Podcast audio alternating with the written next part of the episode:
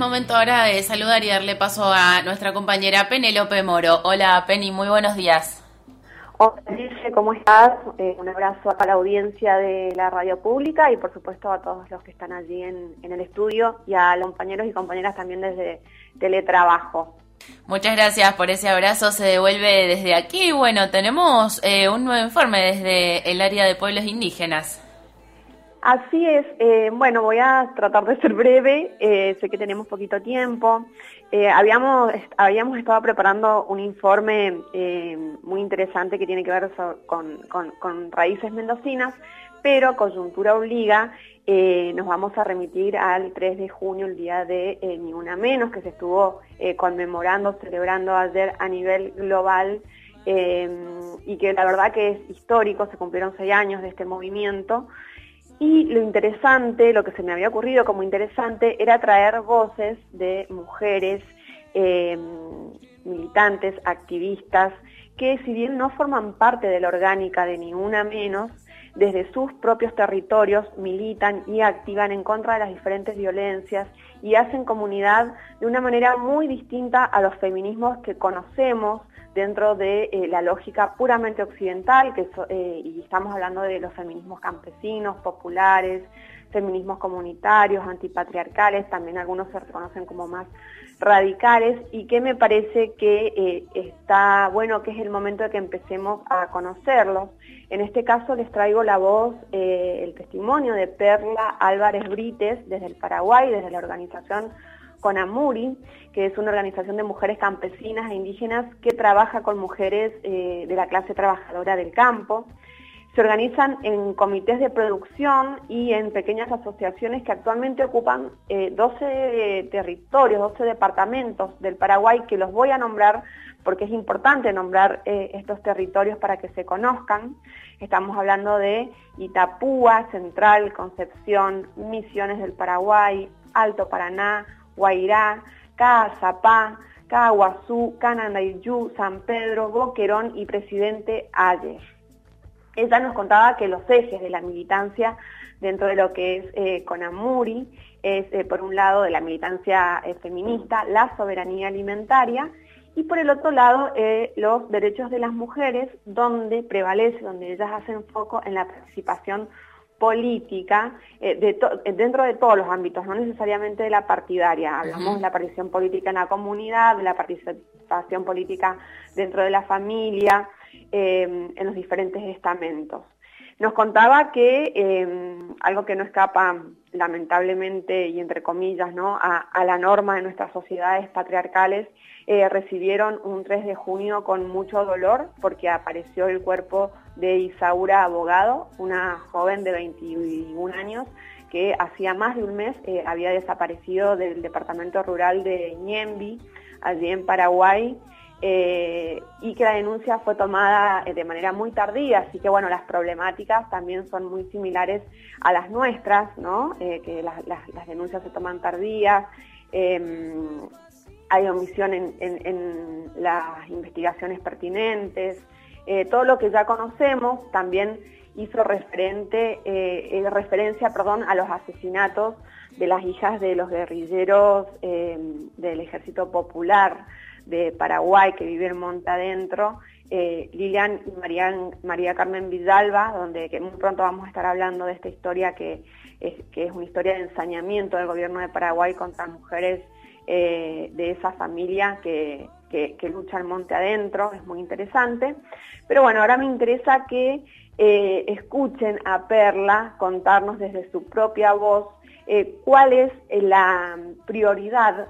cómo las, las encontraste 3 de, 3 de junio en la prioridad de sus demandas y en el contexto de pandemia.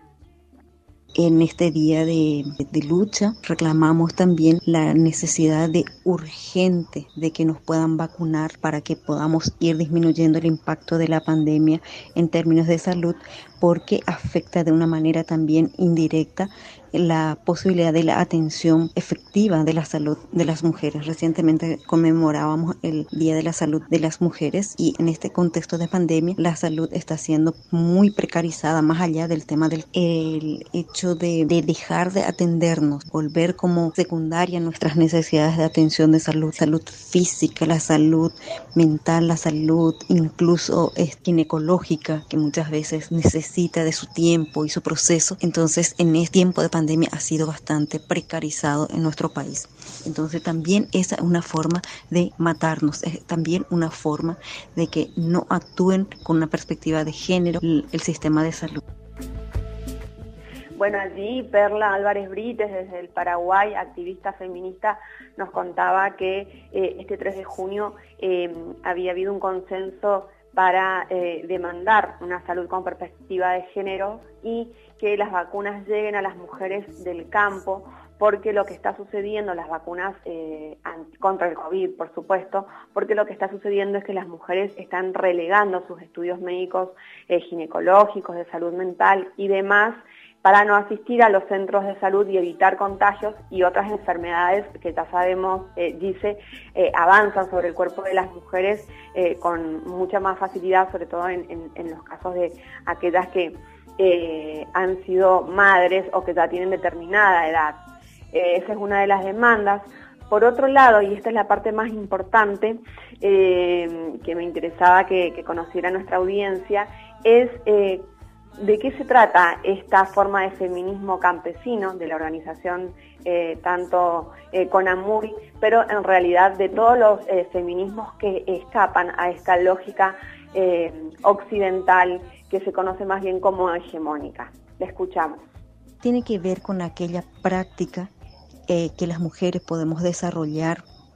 desde nuestra cotidianidad, fundamentalmente en la posibilidad de tomar decisiones en nuestra vida cotidiana incluso desde qué vamos a sembrar y cómo queremos eh, tratar nuestro cuerpo, descansar, darnos ese tiempo para nuestro descanso, para poder compartir, encontrarnos con otras compañeras en, en la siembra, en el lavado, en, en el cuidado colectivo que hacemos de la naturaleza y que nos permita ese espacio de intercambio politizarnos. Un feminismo que desde nuestra identidad nos permita visibilizar las diferencias de, de, poder, de recursos, las diferencias de oportunidades, las diferencias de posibilidades de poder tener igualdad en la participación, en la distribución, en la toma de decisiones. Ese feminismo que nos permite colocarnos al lado de nuestros compañeros en la lucha por nuestro territorio, en la lucha por nuestros conocimientos, en la lucha por seguir siendo quienes somos desde el territorio en el que estamos, cuidándonos y cuidando la naturaleza que forma parte de nuestro territorio. Y también es decir que ponemos al lado de nuestros compañeros y no queremos estar detrás ni encima de nuestros compañeros, queremos estar con, con nuestros compañeros. Y en ese sentido decimos que también en este feminismo campesino popular que levantamos desde la vía campesina, nosotras decimos que nuestros compañeros deben asumir con nosotras la lucha contra la violencia. Entonces, en ese sentido, hacemos procesos colectivos mixtos, pero también los espacios propios de mujeres que necesitamos potenciar y fortalecer. Bien, dice, era la voz de eh, Perla Álvarez Brites, paraguaya, ella activista de la organización eh, Conamuri, que nos contaba eh, cómo activan dentro de los feminismos eh, campesinos en sus territorios, desde una perspectiva muy similar a los feminismos indígenas, que son los feminismos anticolonizantes, los feminismos antipatriarcales, que se plantean por fuera de la lógica del, del individualismo, que se plantean como parte de la lucha de los pueblos, que considero que tienen que estar puestos también sobre la mesa en nuestros debates Em, e incluyendo y, sumando porque tienen mucho para, enseñarnos y que la lucha, sobre todo de estos feminismos, es la de eh, lograr comunidad eh, conjunto, en conjunto con, los varones, eh, no alejándolos porque, digamos, sobre la educación se basa el respeto a los derechos. Entonces, uno de sus principios dentro de los feminismos eh, indígenas está sumar al varón a través de, la educación. Y bueno, seguiremos abordando este tema porque me parece sumamente interesante para la transformación.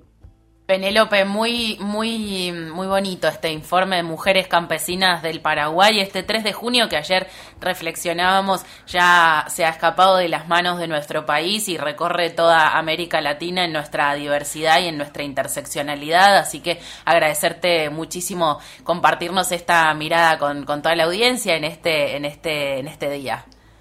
Tal cual, vos lo dijiste, dice estas compañeras, porque además hablamos con otras que no entran ahora en el informe por, falta de tiempo, pero nos decían, no fuimos convocadas por eh, ninguna mesa ni una menos en todos estos años, sin embargo nos plegamos al grito global porque lo, lo sentimos superador y eso es lo importante. Muchísimas gracias, Penny, hasta la próxima.